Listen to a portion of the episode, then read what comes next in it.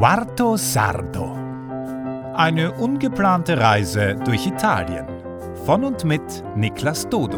In Groningen ließ es sich wirklich sehr gut shoppen. Wurde aber auch langsam mal Zeit. Und mit den drei Mädels wurde der mehrtägige Aufenthalt in der Stadt einfach super entspannt. Perfekt abgerundet wurde alles dann noch durch meinen kleinen Urlaubsflirt.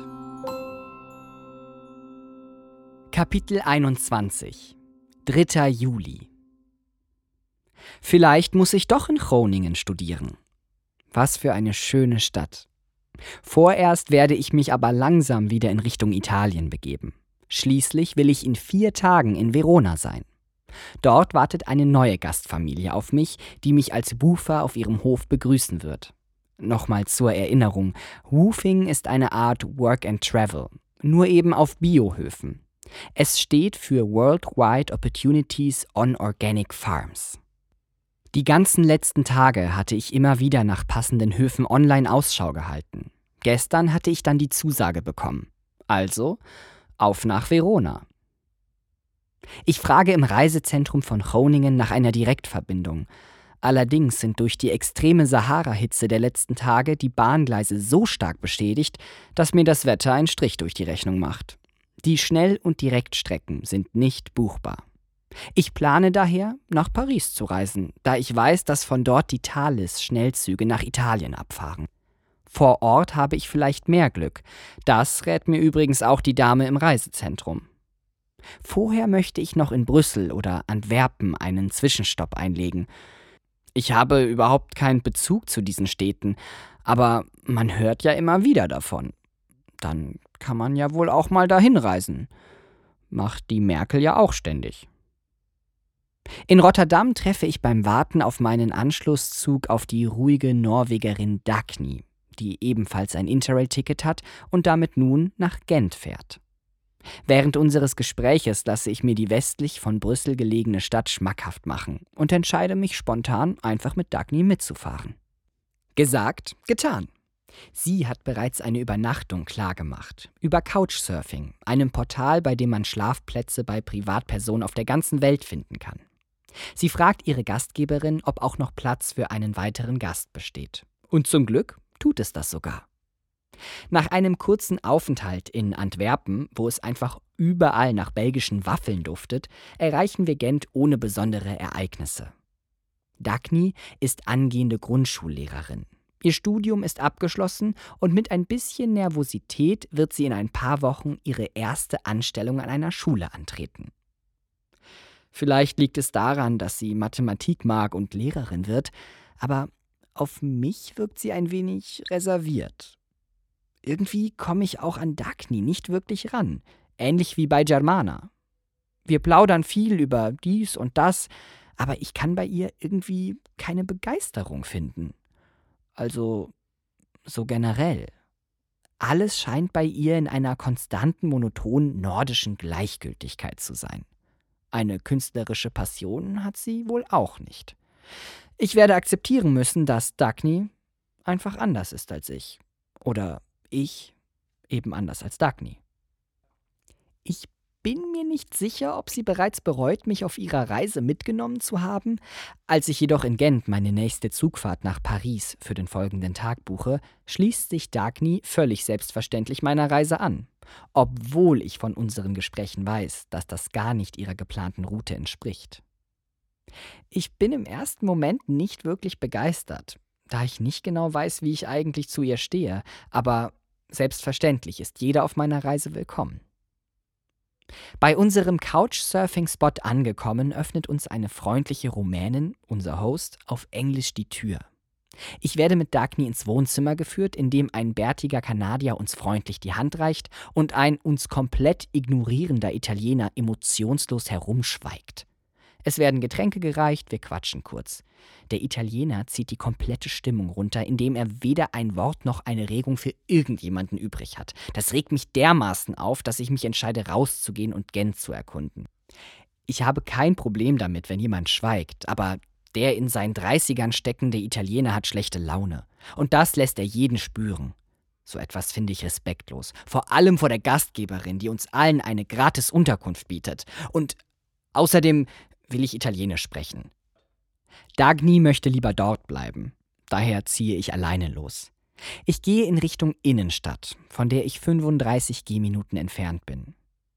Die Gegend des Hosts ist wirklich nicht gerade prickelnd, aber je näher ich dem Zentrum komme, umso schöner wird Gent. Hier ein Bootsrestaurant voller quatschender Menschen, die unter warm weißen Lichterketten den Abend genießen. Da ein Museum oder ein schöner Park. Ich laufe an den vielen Kanälen dem Zentrum entgegen und finde mich in einer wunderschönen, blumigen, niedlichen Stadt mit schönen Kirchen, geschlossenen Lädchen und viel Wasser ein. Entlang der Sehenswürdigkeiten führt mich mein Hunger in eine Bar. Ich bestelle mir ein paar Frühlingsrollen und dazu einen Cocktail. Ich habe schließlich 40 Minuten Fußmarsch hinter mir. Meine Wahl fällt auf den Contropolitan, der in einem Martini-Glas serviert wird. Ich wollte schon immer, immer mal aus einem Martini-Glas ein Cocktail schlürfen. Es wirkt so dekadent und edel. Und mit den Tiefkühlfrühlingsrollen und der billigen Süß-Sauersoße wird das Bild perfekt abgerundet. Nach einer Weile gesellen sich eine stabile Dame in Begleitung eines Mannes, beide Ü30 neben mich. Zu Anfang scheint sie so gar kein Interesse an einer Unterhaltung mit mir zu haben, auch wenn die Stimmung der beiden ausgelassen ist. Als sie dann in einer unbedachten Bewegung ihren Kontropoliten über sich und vor allem über mich ergießt, kommen wir dann doch ins Gespräch. Größtenteils spricht nur Kiki, wie sie sich bei mir vorstellt. Seinen Namen habe ich nach den ersten Sekunden in den Hirnschredder geworfen, aber Kiki, das kann man nicht vergessen. Perfekter Name für sie, weil sie einfach so ist, wie sie ist. Rote Haare, Sommersprossen, rundes Gesicht, kleine Nase und runde Bäckchen. Es stellt sich heraus, dass beide Musik machen. Irgendwie gibt es nur noch Künstler auf meinem Weg, habe ich das Gefühl. Dagny ausgenommen. Wir haben einen entspannten Abend. Kiki verschüttet auch ihren zweiten Cocktail, hat sich aber mit ihrer etwas unfiligranen Art schon lange abgefunden und ist keinen Moment beschämt über sich und ihr Sein, was ich toll finde.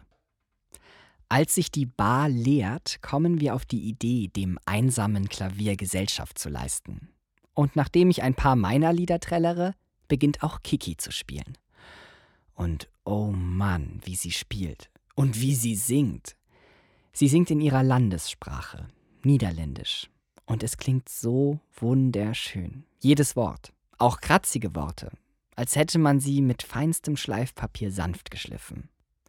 Als sie mich während des Spielens immer wieder anlächelt oder zwischendurch ihre Augen schließt, zeigt sich in ihrer Stimme zum ersten Mal diese Zerbrechlichkeit, eine Ehrlichkeit. Kiki ganz privat. Ich wusste gar nicht, wie schön Niederländisch sein kann. Und so sitzen wir einen Teil dieser Nacht musizierend am Klavier, leeren die Reste unserer Martini-Gläser und sagen uns danach Lebewohl. Schade. Ich hätte gerne mehr über Kiki erfahren. Wobei, vielleicht habe ich das ja ganz unterbewusst. Kiki ist übrigens auf Deezer und Spotify. Sie hat auch schon einige Alben rausgebracht, also einfach mal nach Kiki Schippers suchen. Wohin führt mich diese Reise und damit auch dieses Buch? Wird es, wie in jedem guten Roman, einen Höhepunkt geben, in dem sich alle Personen und alle Geschehnisse auf einmal auflösen und in einen Kontext gebracht und Sinn ergeben werden? Oder wird es einfach enden? Plötzlich, unerwartet, ohne Vorwarnung, und dann ist man eigentlich noch verwirrter als vorher weil man doch am Ende des Buches erwartungsgemäß für das Lesen jeder einzelnen Seite belohnt werden möchte. Warum mache ich also diese Reise eigentlich? Ja, ich will Italienisch lernen. Und ich will reisen, Menschen begegnen, aber warum?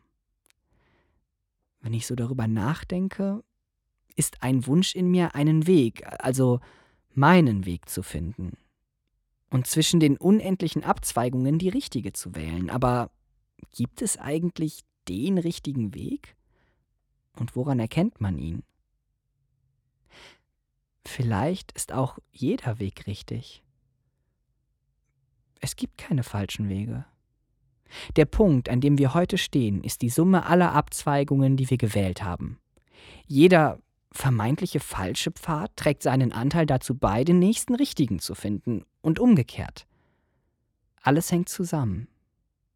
Es ist daher nicht der Fehler, falsch zu wählen, sondern gar nicht.